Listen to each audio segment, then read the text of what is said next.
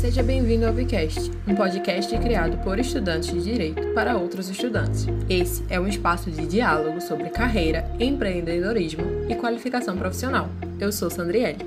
E eu sou a Fernanda e hoje estamos no episódio final da série Empreendedorismo Jurídico e Inovação, desenvolvida pelo projeto Vínculo com o objetivo de explorar a temática do empreendedorismo e da inovação no ramo jurídico. Nosso convidado de hoje é o Felipe Seligman, cofundador do Jota, jornalista com MBA no MIT, já trabalhou na Folha de São Paulo, responsável pela cobertura do judiciário em Brasília e foi repórter da agência de notícias Interpress Service em Brasília e no escritório de Nova York. Felipe, é um prazer. Muito obrigada pela sua presença. Poxa, eu que agradeço o convite e ainda mais num espaço para falar com o mundo jurídico, sendo eu um jornalista e não alguém formado em direito mas acho que tenho muito a contribuir nessa conversa, então agradeço bastante esse convite que vocês me fizeram. Com certeza, a gente espera aí muitas contribuições. E para começar, percebemos pelo seu histórico profissional que, de certa forma, você sempre esteve ligado a temáticas do meio jurídico e financeiro. Isso foi uma oportunidade que você escolheu trabalhar ou foi uma oportunidade que escolheu você?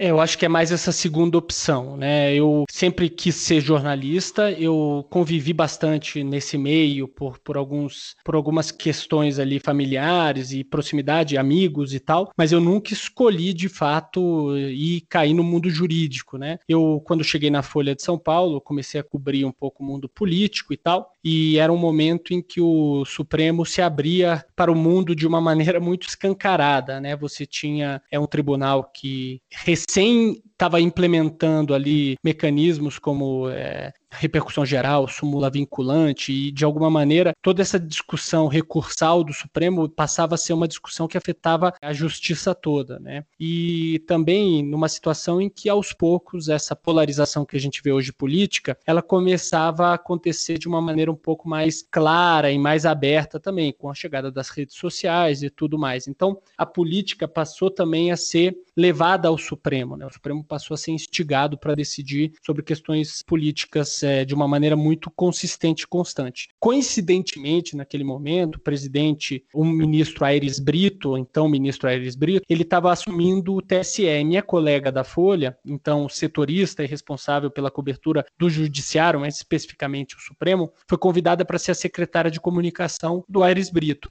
Naquele momento, abriu uma vaga no Supremo e eu não sei se percebendo assim racionalmente, mas com algum feeling de que o Supremo estava se tornando um ator bastante importante ali nessa discussão nacional, eu fui na, na direção da sucursal de Brasília e pedi para me tornar o setorista para substituir ela. Então, a partir ali de do, final de 2007, eu me transformei no correspondente da Folha em Brasília, cobrindo o Supremo Tribunal Federal e fiquei de 2007 até 2013 nessa função. Então, é, minha vida era muito assim, eu acordava, em vez de eu ir para um escritório e tal, eu ia para o Supremo. Eu tinha uma, uma vida de, de proximidade com o Supremo a esse ponto, né, de ser conhecido por todo mundo ali dentro, desde os ministros até os seguranças e tal. É, a minha vida era o Supremo Tribunal Federal, os jornalistas, para quem não conhece um pouco essa realidade, tem uma sala dentro do, da, do edifício sede principal do Supremo, no segundo andar, e eu tinha uma mesa fixa minha em que às vezes eu deixava meu computador lá, eu nem levava ele para casa. Então era um pouco essa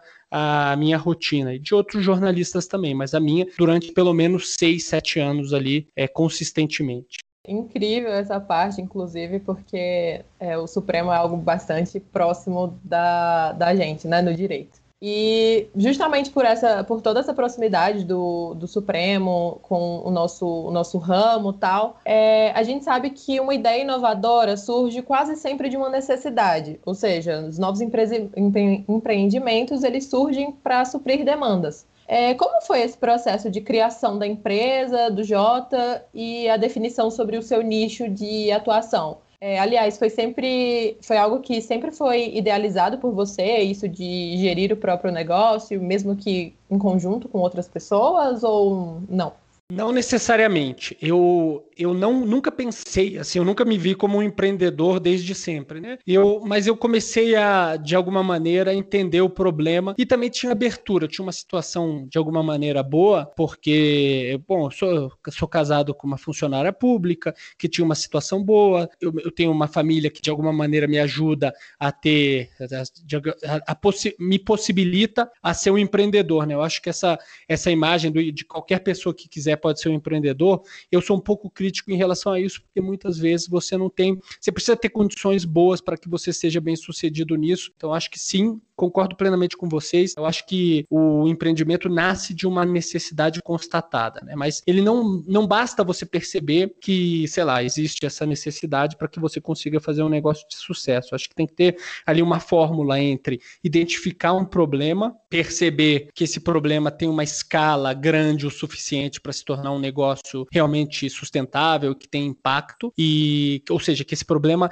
e essa necessidade seja uma necessidade não só para pouquíssimas pessoas, mas que para mas que ele de alguma maneira afete muita gente, é, mesmo que seja de nicho, né? Acho que o direito é um pouco isso no Brasil, o mundo jurídico, o que a gente lida, né? A gente tem muitos advogados, a gente tem muita gente que trabalha com direito no Brasil, e, mas mais do que isso, eu acho, e talvez a parte principal é que você de alguma maneira precisa não ser a pessoa certa, mas ser uma pessoa certa para resolver esse problema, né? Não adianta eu querer resolver um problema que não tem nada a ver comigo, que eu não tenho nenhuma familiaridade, que eu não conheço as pessoas, que eu não conheço a rotina dessas pessoas de alguma maneira. Então, você tem que entender o problema e, e, e ter a capacidade de resolver esse problema, porque você é a pessoa certa para fazer isso. Eu acho que no caso específico do Jota, que a gente percebeu, e aí digo eu, mas também o Felipe Recondo, que é, que é o meu sócio fundador, é, a gente tem outros sócios fundadores, mas da onde surgiu mesmo a ideia do Jota, é, ele era o meu concorrente na cobertura do Supremo pelo, pelo jornal O Estado de São Paulo. Eu era da Folha, ele era do Estadão. E a gente convivia no nosso dia a dia com essas pessoas do direito, né? seja ministro, seja grandes advogados, diretores jurídicos, é, até, sei lá, diretores de relações institucionais de, de empresas que eventualmente veem suas estratégias afetadas pelo que está acontecendo no mundo do judiciário e assim por diante, é, diretores de, por exemplo, head of tax de grandes empresas que estão ali acompanhando as grandes discussões tributárias, seja elas nos tribunais, mas também no CARF, enfim, né, coisas que afetam diariamente as empresas. E o que a gente percebia é que essa é a nossa rotina de ir todo dia para o Supremo, nos dava uma visão muito clara do que estava acontecendo. Ou seja, a gente era, fazendo uma analogia, peixes dentro do aquário que entendia mais ou menos qual era a pressão da água, qual era a luminosidade, é, oxigenação e assim por diante. Coisas que para a gente eram óbvias, exatamente porque a gente estava lá todos os dias. Eu não sou um jurista, eu não entendo do que deve ser, né? Assim, ah, como é que o Supremo deveria, em tese, seguindo a melhor doutrina, é, e assim por diante resolver tal é, controvérsia. Mas eu entendo como que o Supremo resolve, como que funcionam a cabeça e os gabinetes dos ministros, como que é a rotina, os tempos de, de julgamento, porque esses anos todos acompanhando, a gente começou a entender. Só que o que acontece é que, trabalhando para jornais mais genéricos, a gente não conseguia aprofundar todo o material que a gente tinha, todas as informações que a gente tinha, todo o acesso a, esses, a essa dinâmica de compreensão de, de como funciona o poder, a gente não conseguia publicar no jornal. Porque realmente, quando você está escrevendo para um jornal como a Folha, você está falando para advogados, mas está falando para, sei lá, donos de padaria, você está falando para publicitários, você está falando para acadêmicos da área, sei lá, do, da literatura, você está falando para um monte de gente que não necessariamente se importa com os detalhes do que está acontecendo ali naquele mundo jurídico. E a gente começou a perceber, na verdade, que a informação que a gente tinha, capacidade de análise que a gente tinha, era muito útil porque no nosso dia a dia, lidando com esses profissionais, advogados que acompanham a corte, diretores jurídicos, eles vinham fazer perguntas para a gente, por conhecer a gente, tinha uma relação de fonte e jornalista, e eles muitas vezes faziam entrevistas com a gente. Ah, o que, que você acha que vai acontecer? Como é que tá tal coisa? É, você entende um pouco qual deve ser o resultado de tal julgamento? Sei lá, só para ir para um limite, para um extremo. E, e a gente não conseguia fazer esse tipo de cobertura, mas a gente percebia que existia demanda. Então, acho que nasceu daí. Ah, é um poder que é muito grande, ou seja, ele é muito presente e, ao mesmo tempo, ele é muito. Ou seja, o impacto dele é muito grande. Então, é, para a gente era claro, ele, ele impacta muita gente, ele cada vez é mais importante e a gente entende porque a gente passou anos dentro do tribunal e compreendeu aquela dinâmica. Então, nasceu dessa ideia. Eu acho que foi aí que nasceu. E dentro desse processo também de uma necessidade interna nossa força. O jornalismo, ao longo desse período, por causa das redes sociais, se transformou completamente. Ele saiu de ser um modelo de financiado por publicidade, a publicidade migrou para as redes e o jornalismo começou a ter um grande problema de modelo de negócio. Então, também a gente se viu, assim, de alguma maneira, com a necessidade de construir uma, uma forma alternativa, entre aspas, né, de, de organizar o que a gente acreditava que podia fazer impacto. Então, nicho, problema no mercado e um problema para resolver do nosso próprio modelo de negócio. E aí a gente foi atrás do nosso modelo e eu pedi demissão assim que eu percebi que isso era o meu caminho. Então, eu acho que, assim, apesar de nunca ter querido, quando eu percebi que esse era o meu caminho e eu tinha a possibilidade de fazer, eu tomei a atitude e depois eu fui convencendo as pessoas a fazer esse mesmo caminho. Então, o próprio Recondo pediu demissão depois de mim, é, outras pessoas também, a gente foi trazendo e foi montando o Jota assim a partir de 2014, quando a gente lançou. É, e eu acho que é um pouco isso. Então, ele se transformou muito, ele evoluiu, ele não é mais uma plataforma de informação só jurídica, a gente diz que é uma plataforma de informação institucional, regulatória institucional, a gente lida com muitas questões, mas todas elas envolvendo assuntos técnicos e profundos e de extrema necessidade. A gente precisa ser útil para esse nosso assinante, esse nosso cliente final, digamos assim, que é quem consome nosso, uh, as nossas informações, nossas análises, nossos insights. Realmente muito interessante a necessidade que você apontou sobre o empreendimento, que ele afete muitas pessoas, no caso, no nicho jurídico, e da demanda de trazer mais detalhes na cobertura, porque sem dúvidas o Jota se posiciona no mercado como uma das maiores fontes de credibilidade, se destacando pela qualidade e agilidade dos conteúdos produzidos. E aqui então eu queria te fazer uma pergunta em relação a esse contexto de 2020 e as inovações que todos os desdobramentos do ano pediram. Que inovações o Jota vislumbra? Legal. Com certeza 2020 é um ano fundamental né, para qualquer negócio, eu diria, né? Seja para aquele que está sendo totalmente afetado no mau sentido, no sim, que o mercado pra, praticamente congelou, é, podemos falar das aéreas, entre outras e tal, assim como para mercados que se beneficiaram muito de, disso. Então, assim, a gente está falando hoje, conversando aqui por uma plataforma de vídeo e tem uma série de plataformas de vídeos que se deram muito bem por causa disso, né? Porque todo mundo migrou do avião pro pro Zoom, né, que se brinca, pro Skype, pro, pro, sei lá, pro Google Meet, pro Teams. Então, assim, tem muita empresa que se deu bem por causa disso. O Jota é uma empresa que tem como missão trazer, de alguma maneira, a é, previsibilidade para as instituições públicas. Né? A gente acredita que a partir de um acompanhamento qualitativo, ou seja, jornalismo, e também quantitativo, que a gente traz da ciência de dados, a gente consegue de alguma maneira é, acompanhar e com agilidade explicar o que está acontecendo,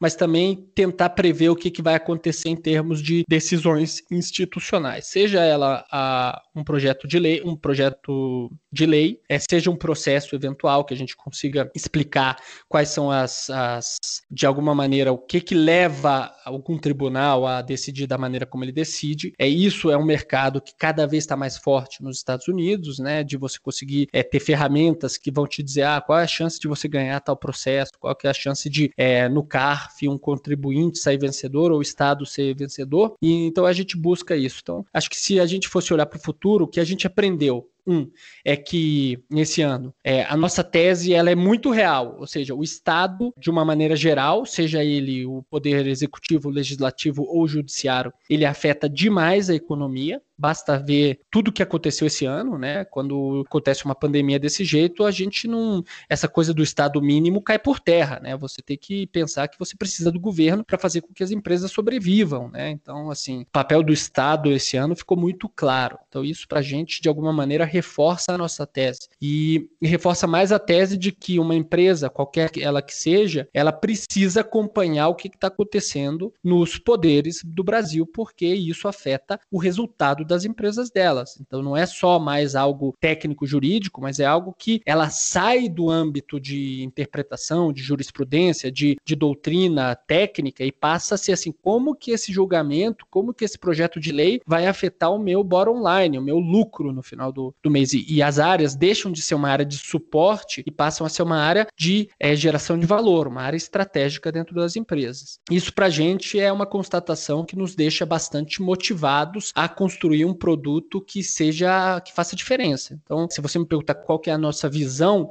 eu digo, a nossa a gente gostaria de ser aquele o lugar, o one stop shop, que é como se fala, né, para quem precisa de alguma maneira acompanhar o dia a dia das instituições para esses assuntos mais técnicos, regulatórios que afetam as empresas no seu dia a dia. E eu acho que a gente tem conseguido assim, é, trazer bastante valor com ferramentas, com notícia, muita notícia, mas além do site, a gente tem uma ferramenta Pro que acompanha temas específicos. Então a gente tem uma vertical só de tributário, que a gente acompanha o CARF, STJ, STF, Congresso. A gente tem uma área só de regulação na área da saúde, em que a gente acompanha Anvisa, ANS, jurisprudência e também projetos de lei. E a gente tem áreas que acompanham, por exemplo, precatórios, porque tem muito investidor no Brasil que acompanha. O que, que a gente faz? A gente acompanha projetos de lei que regulamentam pagamento de precatório no âmbito federal, mas também no âmbito estadual é, e talvez e municipal também. Municipal também. Então a gente acompanha uma série de assembleias legislativas, a gente acompanha uma série de câmaras de vereadores para entregar esse valor. Na crise, a gente passou a acompanhar as medidas dos governos estaduais e federal e de algumas cidades também em relação à crise. Então a gente criou um track, uma ferramenta em que você tem acesso a todas as medidas que saem no dia a dia relacionadas à,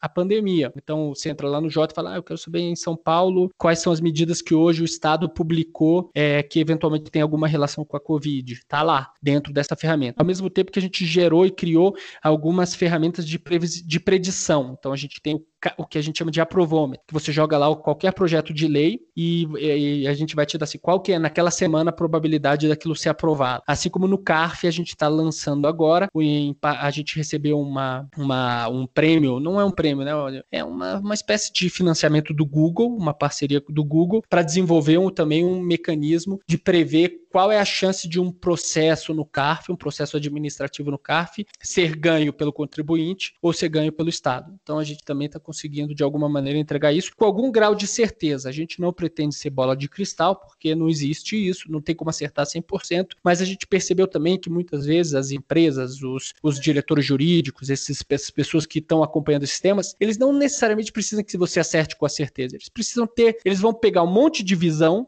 do que, que se acha que vai acontecer para que eles possam programar e planejar o futuro deles. Então, só da gente falar, ó, o Jota acredita que tal projeto vai ser aprovado, eles passam a considerar não isso como principal cenário, mas como um dos cenários possíveis. Então, isso gera de alguma maneira valor. Então, eu acho que assim, tem essa combinação de que nos mostrou a importância do Estado, principalmente no país do Brasil, nos mostrou também como ele pode ser mais transparente, como ele pode ser mais organizado e ao mesmo tempo é como é necessário que você crie ferramentas que ajudem as empresas empresas e esses profissionais que precisam desse acompanhamento, não porque são curiosos, mas porque aquilo afeta a vida delas no dia a dia, para que ajude eles a construir seus próprios cenários. E dentro desse âmbito, a gente também acredita que é, a tecnologia por si só ela é importante, mas ela não é, ela não consegue resolver os problemas todos sozinhos. É, a visão pessoal, a análise qualitativa ainda é muito importante. Então a gente também vê, então também parte da nossa visão é que melhor do que simplesmente uma ferramenta 100% tecnológica, assim como melhor do que simplesmente uma análise qualitativa de um indivíduo somente, as duas coisas ligadas têm um potencial de gerar um valor muito maior. É muito incrível essa atuação toda de vocês e como a gente, assim, a gente do direito que acompanha sempre, a gente sabe que é, é bastante importante, assim, e principalmente acabam informando a gente e todos. E ainda sobre essa perspectiva do, da, da, relação do Jota com o direito, tal, que você falou aí que tem é, muita é, áreas específicas para falar sobre tributário, regulação, sobre o CARF. É, uma das coisas que a gente percebeu e que a gente percebe cotidianamente com o Jota é que vocês dão muitas oportunidades a próprios estudantes, advogados, graduados, de postar é, os seus artigos de revista no, no próprio site. É, a gente queria saber de onde surgiu essa ideia e qual a, a importância que vocês dão a, a essa ideia do, dos próprios profissionais de direito de exporem lá suas, seus entendimentos.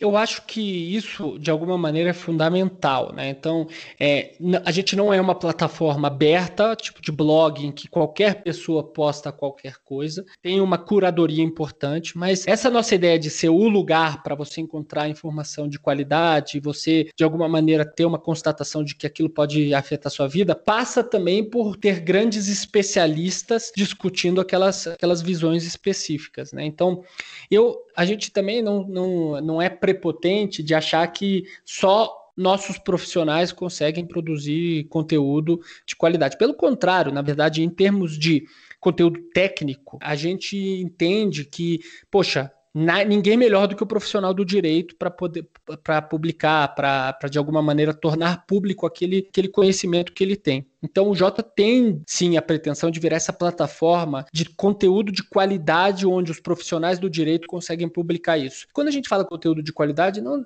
pode ser óbvio um ministro do Supremo, um grande do, doutrinador, uma, um grande acadêmico, mas por que não um estudante que eventualmente tenha algo a contribuir? Então, claro, a gente é super rigoroso no nosso processo de seleção, a gente não publica tudo, pelo contrário, eu diria que, sei lá, é, 10% do que chega até a gente, é, do que, do que chega até a gente, a gente publica, exatamente para não passar aquela impressão de que, poxa, é só mandar lá para o Jota que, que publica, ou é só, sei lá, é, virar assinante do Jota que consegue publicar. Não, a gente separa bem as coisas. Ali é conteúdo que eventualmente pode fazer a diferença e que tem, o, que, e, que tem essa curadoria como foco. Né? Dentro desse aspecto, a gente entende que isso é fundamental dentro da nossa estratégia, porque se a gente conseguir construir o site do Jota como uma vitrine de alta qualidade e de a gente vai criando uma reputação de que o que a gente faz é bom. Eu acho que é isso. E ao criar essa reputação de que o que a gente faz é bom e de que a gente consegue atrair os melhores influencers, vamos chamar assim, do mundo do direito, mas não só isso, os melhores é, acadêmicos, os melhores nomes, as melhores cabeças, sejam elas de um estudante, sejam elas de alguém que de um ministro aposentado, por exemplo, eu acho que a gente consegue de alguma maneira é, ser visto pelos pelos poderes, por quem que a gente cobre, como algum ator relevante para que ele possa se comunicar com a gente. Então a gente consegue abrir portas com, com, graças à nossa qualidade, né? A gente é levado a sério, a gente consegue entrevistar um ministro, um presidente de um poder e assim por diante, porque de alguma maneira eles falam: ah, o Jota é sério, o Jota as coisas são boas, eu tenho a abertura de falar com eles. Assim, é, a gente consegue, é, conversando com as pessoas, aumentar a nossa capacidade analítica. Então, acho que tem um efeito de rede positivo aí, fundamental para a gente, porque quanto mais qualidade, mais a gente consegue ter essa interlocução. Quanto mais interlocução, maior nossa capacidade analítica.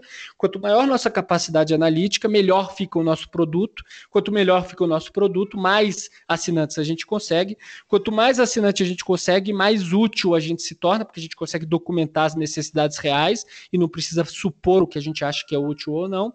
Conforme a gente consegue supor, eh, documentar essas necessidades, a gente melhora o produto.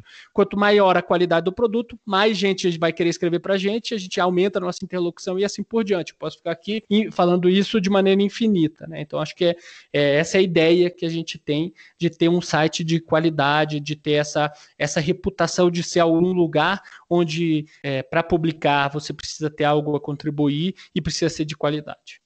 Felipe, muito obrigado, incrível, na verdade, assim, tudo isso que você trouxe, essa cadeia, né, das preocupações do Jota, inclusive. Mas a gente está chegando ao fim do nosso episódio e para finalizar, a gente tem uma tradição no podcast do Projeto Vínculo, que é pedir uma indicação cultural que agregue conteúdo ao futuro profissional do direito aos nossos ouvintes. Então, pode ser um livro, uma série, um filme, um documentário ou até mesmo outro podcast. O que você tem pra gente hoje?